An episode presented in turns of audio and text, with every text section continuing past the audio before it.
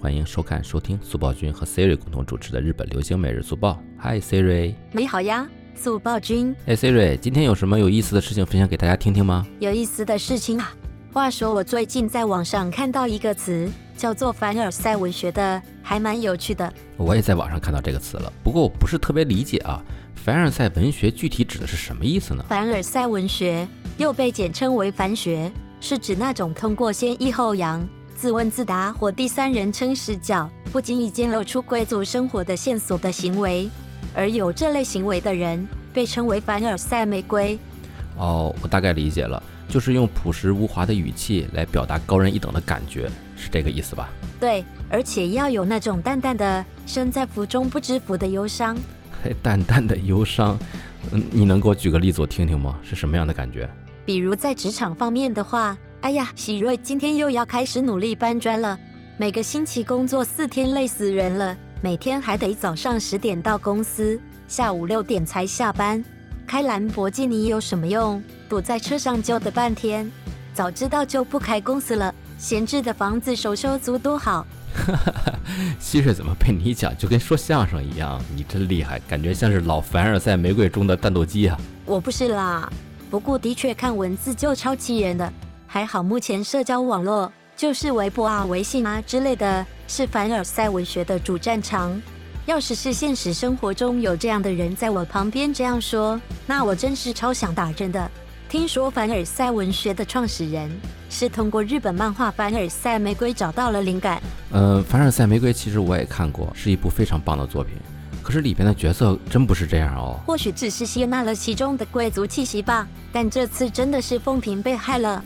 那既然提到日本啊，我也想起来了，在日本的社交网络上呢，其实也存在这样的凡尔赛式的文学。我觉得可能每个国家都会有这样的人吧，毕竟人类多多少少都会有点虚荣心的。没错，人类的虚荣心呢，其实真的蛮强烈的。在日语里边呢，有一个词叫做自慢，己 mang，是炫耀的意思。像凡尔赛玫瑰一样，这类人被称为自慢系。那么凡尔赛玫瑰和自慢系是一个意思吗？嗯，其实也不全是。在日本的自慢系里边呢，还分为了两种，一种呢叫做直接自慢，另外一种呢叫做间接自慢。直接自慢按照字面意思我能理解，就是直接炫耀的意思吧？是的。在日本比较常见的直接炫耀类型有这些啊，炫耀过去自己的英雄事迹，炫耀自己的工作能力，炫耀自己很受别人欢迎等等。比如想当年啊，自己多么多么牛逼，带头做了多少个项目，赚了多少多少钱等等。虽然凸显物质比较幼稚，但这些的确是赤裸裸的那种炫耀。对，但是一般来说呢，直接炫耀还是比较少的，因为日本这个民族啊。它的文化呢，整体来说呢，就是比较含蓄、比较委婉的。由于不好直接说，所以就采用了间接自慢的方法。没错，我记得在三四年前吧，日本的社交媒体上就出现了间接自慢的行为，然后还掀起了一阵网友们的模仿热潮。我个人认为啊，凡尔赛文学呢，也属于间接自慢的一种。因为都不是我们俗称的正面装逼。那你说说日本 S N S 上的间接自慢都是怎么样的呀？嗯，我根据之前看到的模式啊，稍微总结了一下，最具代表性的套路呢，其实有三种。第一种呢，就是以日常生活的一些普通小事儿为诱饵，实际上呢是想炫耀自己的高档物品。比方说，嗯，比如呢，我发表了一个推文啊，上面写着：第一次吃这家餐厅，午饭看起来蛮好的。然后呢，我配上一张手拿着筷子吃午饭的照片。第一眼看到的时候呢，可能会觉得，哦，这只是一个单纯的美食推特嘛。但仔细看后发现，哎，不对啊，在我的图里，我拿筷子的手上面戴着劳力士手表。嗯，我闻到了套路的气息。这个套路，L V、香奈儿，只要是豪华品、奢侈品，都能用得到爱。对的，关键呢，还需要是那种有意中透露着无意的感觉。让人觉得呢，这只是一件稀疏平常的事儿，你就成功了。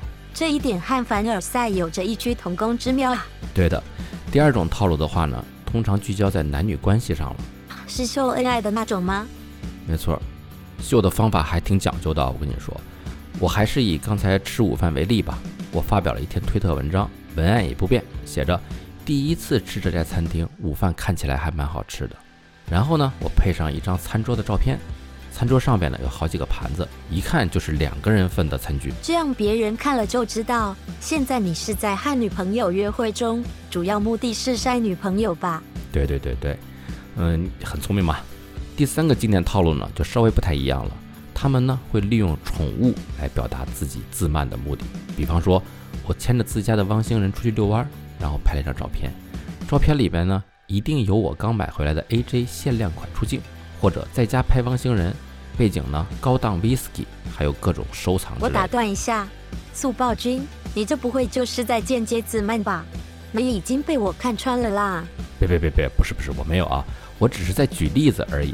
我开玩笑的啦。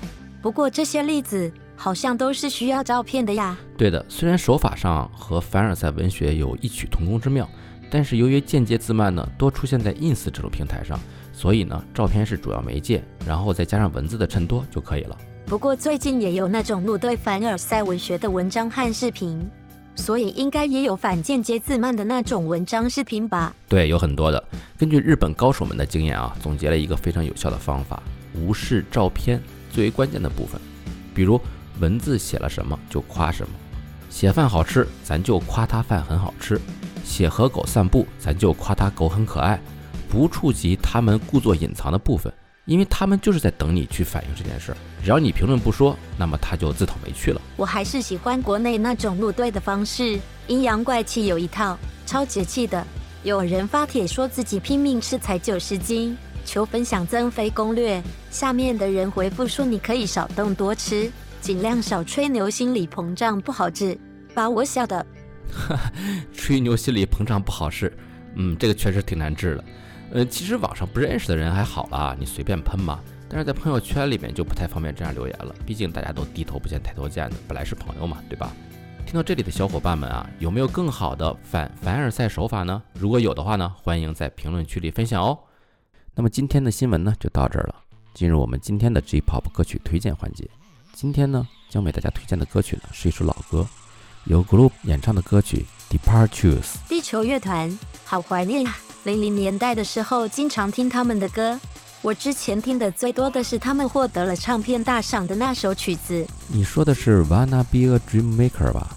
对，那首真的太魔性了，非常洗脑。第一次听到的时候非常震撼，真的惊奇。没错，可能有些年轻的小伙伴啊不太熟悉，Global 呢是日本著名音乐人小室哲哉自己组建的乐队。那时候呢是小市的黄金创造时期。也就是在九零年代中期，小市将电子舞曲发扬成了当时日本流行音乐的主流。Global 呢，可以说是那个年代非常非常厉害的乐队了，三张碟就卖出了一千万的成绩。对呀，如果不是小市后来忙着平安室奈美惠他们，估计这个团将会成为日本最优秀的乐团。毕竟连 X Japan 的 Yoshiki 都加入了。说回这首歌啊，《Departures》，相信许多人也听过。它是在九六年一月一日发售的，由小室作词、作曲、编曲，当年就获得了第三十八届日本唱片大赏的优秀作品奖。这一首我脑子里还会回想着它的旋律，满是小室对于自己音乐的自信，和凡尔赛不一样，能让人折服的优越与自信。那么接下来就让我们一起来回味一下这首歌曲吧，《Global 的 Departures》。